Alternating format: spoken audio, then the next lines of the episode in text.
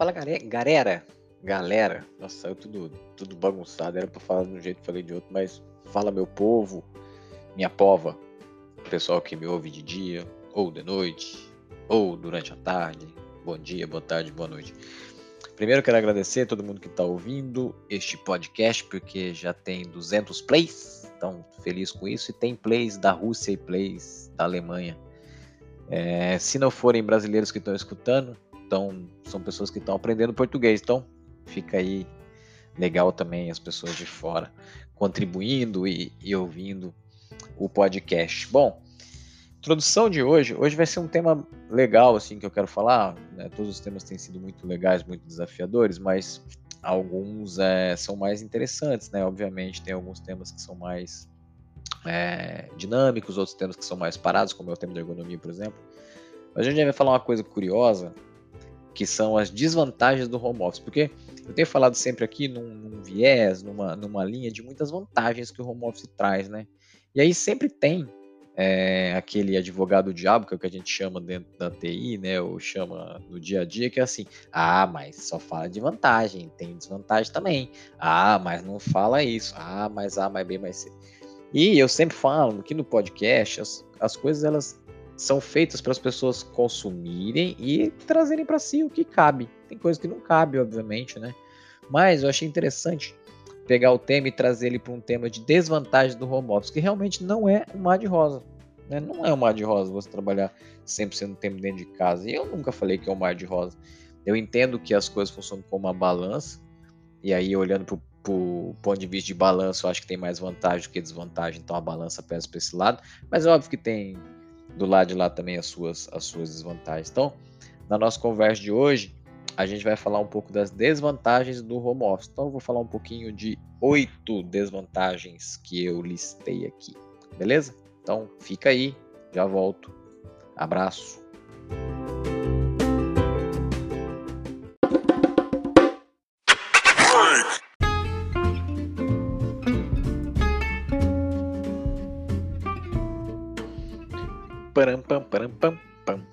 Nossa, trouxe a musiquinha do Mario para começar aqui. Bom, vamos lá, né? Como eu tinha dito aí na introdução, o tema agora é para a gente falar um pouco sobre desvantagens de home office. Eu já comentei na introdução que tudo é uma balança. Eu, eu além de enxergar que as coisas são balanças, e para mim são mesmo tudo, tudo é balança, também enxergo muito as coisas como consequência de, de atos que a gente faz, sabe? Então, assim, para mim não tem um modelo certo, modelo errado. Para mim, os modelos são gerados e eles trazem consequências. E aí, a consequência, você pode saber o que pode acontecer. Então, as consequências, elas são é, determinadas pelo seu comportamento, né? Então, o home office tem muito disso. Então, algumas coisas que são desvantagens para alguns, são vantagens para outros porque é baseado na entrega de determinado comportamento, na entrega de determinada consequência daquele comportamento. Né? Então, por isso que eu digo que cada um enxerga de um prisma. Mas é importante ressaltar ou deixar um pouco mais evidente coisas que podem não estar tão uh, em linha com a questão do home office. Então, é sobre isso que a gente vai trocar ideia aqui nesse podcast, beleza? Primeira coisa, cara, que eu quero falar assim nesse, nesse momento é sobre horário e carga de trabalho. Com certeza, com certeza.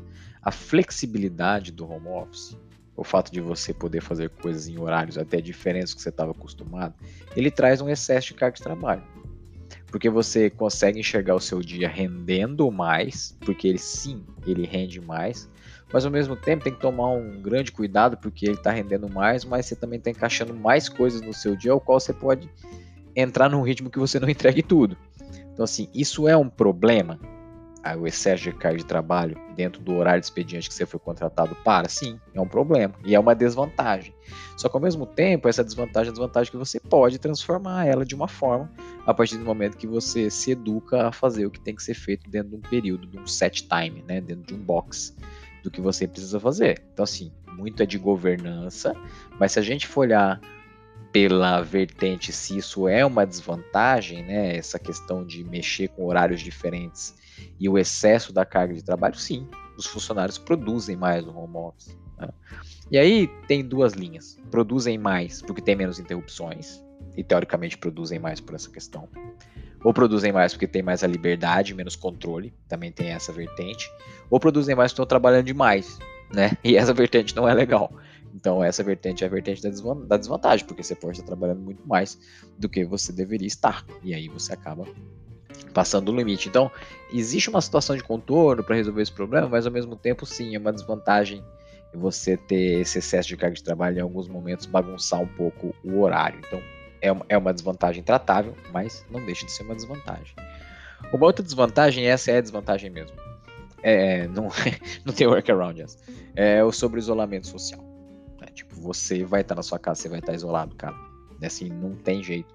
Por mais que você tente gerar outras formas de interação, que seriam interações é, com a câmera ligada, interações somente de áudio, ou tente trazer para dentro do seu ambiente um happy hour com os amigos virtual, isso é difícil, é diferente, né? Essa interação, essa interação máquina máquina pessoa é diferente da interação pessoa pessoa, né? Isso não é a mesma coisa, né? Tipo, isso não é a mesma coisa para nada. Esse sentimento de interação que o ser humano tem. Então, isso é uma desvantagem, sim, o isolamento social de ficar no home office. Se você vai numa máquina automatizada que ela faz pizza e ela te entrega uma pizza ali, sai no buraco, você vai e pega. E você vai numa pizzaria e compra uma pizza, é totalmente diferente a interação, o cheiro. É, possivelmente você vai se sentir é, com um sabor melhor daquela pizza na hora do que a pizza mecanizada. Então, tipo, tem todas essas interações e isso faz falta, né? Seja no caso do exemplo da pizza ou seja no exemplo das interações sociais que a gente tinha no trabalho. Então, o isolamento social, sim, ele é desvantajoso para o home office e a gente precisa tomar um cuidado grande né, com esse tipo de, de questão de se isolar socialmente. Né? É, bom, outro ponto é a interferência doméstica nos assuntos profissionais. Isso eu já comentei algumas vezes, esse é um ponto que eu sempre comento, dou muita risada, porque ao mesmo tempo que eu entendo perfeitamente que a gente tem que ter um espaço só nosso, segregado, separado para trabalhar, eu também entendo que as coisas domésticas parece que elas vêm como se fosse um turbilhão, elas te atacam, né? E elas te atacam porque tem um movimento que vê que é muito mais fácil você fazer atividades domésticas partindo do princípio que você está em casa do que partindo do princípio que você está trabalhando. Então existe sim é, uma mistura de home office com as atividades domésticas, mas daí, novamente, tratável e com uma outra consequência, né? O tratável é você realmente se isolar, entender que aquele ambiente um ambiente de trabalho e que você vai executar suas tarefas depois daquele seu horário combinado de trabalho. Então, isso é tratável, mas é tratável e complexo, porque algumas pessoas têm a facilidade de transformar o seu, o seu office num home office segregado. Algumas pessoas não têm essa facilidade, seja por questões financeiras ou seja por questões da vida, né? Especialmente agora na, na pandemia, se você entra num alerta vermelho, num alerta preto, e aí as, as creches fecham, as mães ficam com as crianças, e aí a mãe tem que trabalhar com a criança no colo, uma situação não prevista, independente se você está no espaço segregado, né, que você considera o seu, o seu home office, ou se você está num espaço que seria o espaço compartilhado da casa, vamos dizer assim, a sala, a cozinha tal, a criança está ali, então você não pode sumir com a criança, ah, peraí, deixa eu sumir aqui, vou numa reunião e trago a criança de volta para a vida, você não pode fazer isso. Então, essa mistura é, doméstica com a profissional, ela acontece e ela com certeza é uma desvantagem, porque quando você está no escritório, tem um objetivo muito centrado, né? Você foi ao escritório para trabalhar. É óbvio que no escritório existem outros, outros movimentos, que o movimento do café, o movimento do almoço, o movimento de você é, descer rapidamente, pegar alguma coisa, subir para comer, para você poder trabalhar de certa forma mais focado. Mas é, dentro de casa não, né? Dentro de casa tem um pouco dessa mistura. Então eu vejo isso sim como uma desvantagem de você estar no home office. Tratável, segundo o meu pensar, mas não tão vantajoso, né? Desvantajoso sim. É, uma outra coisa que eu já disse, tem até um podcast sobre isso, é os, as reuniões, são os excessos de reuniões, né? Isso é uma coisa muito perigosa, porque a partir do momento que você vai entrando em reunião, você acaba ferindo o primeiro tópico, que é de trabalhar muito. Então, você tem que saber conduzir isso para você poder ter uma vida boa no home office. E dentro do escritório, isso muda. Por que, que muda? Porque dentro do escritório, você acaba enxergando as coisas com um prisma natural de ida e volta do escritório. Então, se uma pessoa vai, chega para você e fala, Marco, eu tenho que marcar uma reunião 4 e meia, se o horário é 5 horas, você tem que descer pegar o, o, o, transporte coletivo, por exemplo, você não vai marcar uma reunião 4 e meia. Você vai pedir pro cara mudar, você vai falar, cara, eu vou pegar o ônibus, eu vou pegar o trem, eu vou pegar algum transporte coletivo, que eu não posso faltar, eu vou pegar uma van. E a pessoa vai entender claramente que aquele movimento que você tem é ir para sua casa porque está próximo do seu horário. Quando você está dentro do home office, esse movimento é um movimento meio turvo, né? Ele fica um pouco confuso porque a pessoa marca um horário que teoricamente você tem que dizer não para a reunião dela, mas ele não tem esse arcabouço de, de situações para você falar para o cara assim, ah, eu vou pegar um ônibus, vou pegar meu filho e assim vai, né? Então tem um pouco desse, dessa questão das pessoas acharem que o fato de você estar em casa traz uma situação que você é 24 por 7. A gente não é 24 por 7, a gente mudou fisicamente de um canto para o outro. A gente está dentro da nossa casa, mas não tem nada a ver com 24 por 7, né? A gente é o que a gente foi contratado para entregar. A produtividade, ela tem que ser feita, desenhada, consumida dentro do bloco que você foi contratado para. Essa é a verdade. Para você resumir produtividade, é o seguinte: você tem que ser produtivo dentro das 8, das 8 9 horas que você tem, cara. É tipo, não, porque senão parece que você tá roubando no jogo, né? Eu tô mais produtivo quando você tá trabalhando 14. Não, aí não vale. Aí não vale.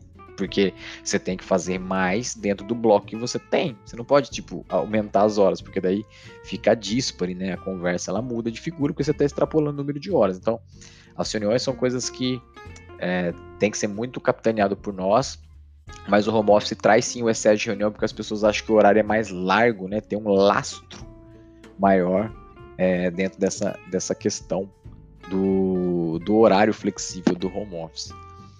Outra coisa desvantajosa, e essa desvantajosa e perigosa, a questão da, do dano à saúde, né, cara? Assim, isso é muito perigoso porque você está dentro de casa e aí pegar o, o ponto que eu falei sobre isolamento e você não se cuidar, você não tentar fazer interações diferentes, mesmo que sejam físicas em alguns momentos, e você ficar sempre sendo tempo dentro de casa, você pode começar a sofrer com esse isolamento. Isso pode ser convertido até numa patologia no futuro. Então, o maior, o maior bem que você tem né, é o bem-estar. É você estar bem consigo mesmo. E é você estar saudável, porque a gente precisa trabalhar saudável, né? Tanto de forma física quanto de forma mental. E o estar 100% do tempo do home office, ele traz um estresse mental muito grande, especialmente por causa do, da forma de trabalhar, né? Muita tela, muita reunião, muito prestar atenção. E também tem a questão física, muito tempo sentado, muito tempo sem se movimentar.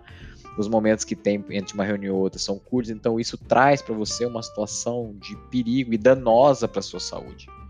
Também é endereçável, você consegue endereçar isso. Não é fácil, não é, às vezes nem todo mundo consegue fazer, mas é endereçável. Você consegue endereçar e fazer reuniões caminhando, você consegue endereçar em gastar o seu tempo assim que você termina um slot e outro de reunião se alongando. Então, assim, pequenos uh, momentos do dia que você consegue ter uma liberação grande em termos do que seria o bem-estar da sua saúde para o futuro. Mas isso é sim uma desvantagem do home office, né? O dano à saúde é maior por, por tudo isso que eu falei e também por ser uma novidade. Né? Esse, esse método era um método pouco conhecido, vamos chamar assim, né? É diferente. Então, assim, ah, Marco, mas o office existe há muitos anos, não era um método pouco conhecido, mas era diferente, porque antigamente era opcional. Ou era em momentos de crise, ou era em momentos de catástrofe. Você faz uma, uma nevada gigantesca no, em Nova York, no estado de Nova York, e você não consegue sair de casa, era super natural você ficar no home office, você avisar que estava de home office. Mas no outro dia, quando o gelo cedesse, você ia até o escritório. Hoje, talvez, algumas empresas adotem que não vai ter mais escritório para você se deslocar. Então, é diferente o dano que traz à saúde, especialmente a saúde mental, no caso que você pensa dentro disso, né? É, um caso que é muito notório também e que a gente tem que tomar muito cuidado é a questão de eu ganhei mais tempo, então eu vou estudar mais, me certificar mais Porém, a empresa não vê esse lado, né? Estar em home office te traz tempo. Eu já falei isso nos outros podcasts. Mas esse tempo ele tem que ser bem usado. E tem uma coisa muito importante no uso desse tempo, cara. Para mim, ele é importante até como, como cidadão, né? Como, como colega de trabalho, como coworker. O que você faz com o seu tempo? Se você se certifica, se você entrega mais, se você cria mais slides, se você dá palestra, se você participa da live, você não pode cobrar isso de um, de um parceiro seu de trabalho, cara porque as situações são diferentes. Então você pode incentivá-lo, orientar, ele pode olhar você como exemplo e te seguir como liderança. Mas isso não quer dizer que se você tirou 10 certificações, o cara tem que tirar também. Você não pode ficar importunando o cara para fazer as coisas que você faz, porque são perfis e pessoas completamente diferentes. Então, sim, precisa ter um cuidado dentro do home office, uh, para você poder usar bem o seu tempo, mas ao mesmo tempo a desvantagem que eu vejo aqui é você começar a fazer isso e achar que você é o rei da cocada preta, e não é. Não pode gerar uma soberba no home office. Você tem o seu tempo, as suas coisas e fazer o que você acha que tem que ser feito. E a pessoa do seu lado, ela também pode colaborar e você colaborar com ela, mas sem cobranças, porque isso não pode ter dentro do ambiente de trabalho, porque o ambiente de trabalho fica pouco saudável, né? A pessoa achar que tem que fazer a mesma coisa que a outra e usar o tempo igual a outra. Nós somos pessoas diferentes, então, teoricamente, a gente não precisa usar o nosso tempo de forma igual.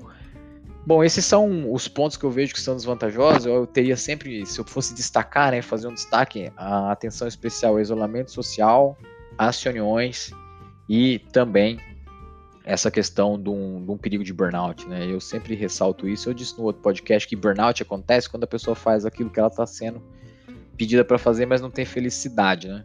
Ao mesmo tempo, não existe uma utopia de um desenho, de um sonho meu, né? Aqui do tipo, ah, todo mundo faz o que gosta, todo mundo ama o que faz, então esse papo não, não existe para mim porque eu sou um amante do meu trabalho. Eu sei que não é assim para todo mundo, né, cara?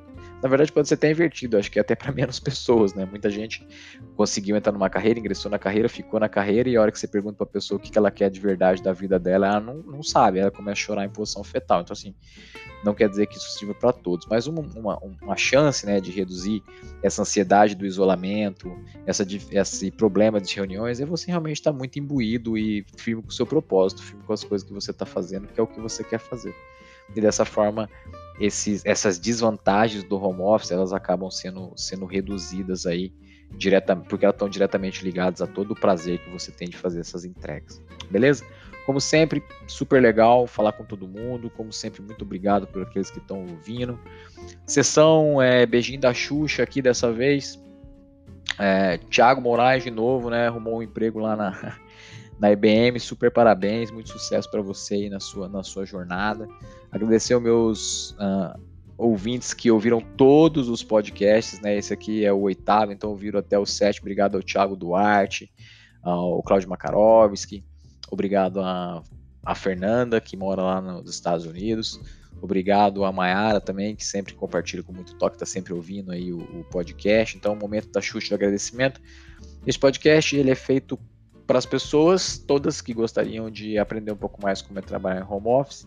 E eu sempre digo que o podcast ele é uma evolução, né? Ele é uma maneira de compartilhar informação, uma maneira de contribuir com as pessoas e contribuir também com a sociedade.